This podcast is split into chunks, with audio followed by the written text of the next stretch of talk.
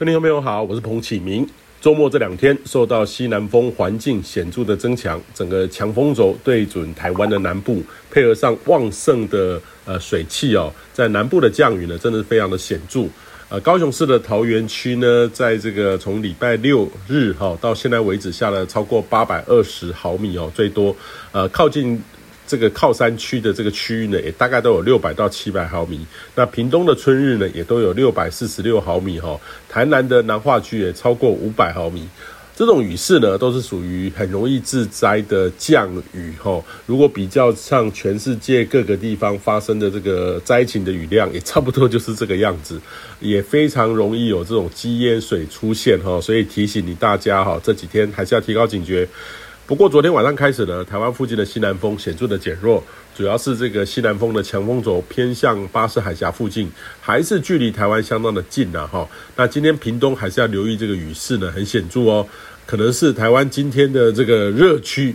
那但是要留意这个持续性的降雨，这周开始到周末呢，还是都维持西南风的环境，中南部的雨势虽然是有缓和，只是没有像前两天的雨势啦哈，但是还是有局部的大雨或是局部的好雨发展的这个机会，北部还有东半部也都有局部的午后雷阵雨发生的可能哦。那除了维持西南风之外，也要留意南海北部呢，可能在未来这几天有低压发展的机会。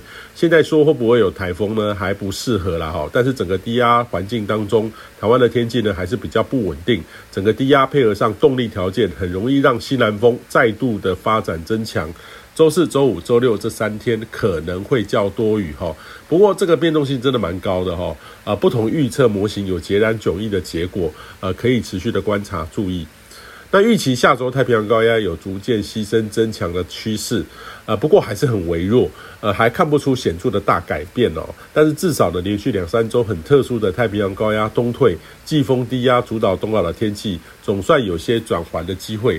不过这个趋势上的不稳定性还蛮高的，只能保持关注。那近期呢，这个西半部呢都有持续性的降雨，天空呢也比较阴沉。这周呢虽然说环境还是维持的，但是总算有些空档的时间。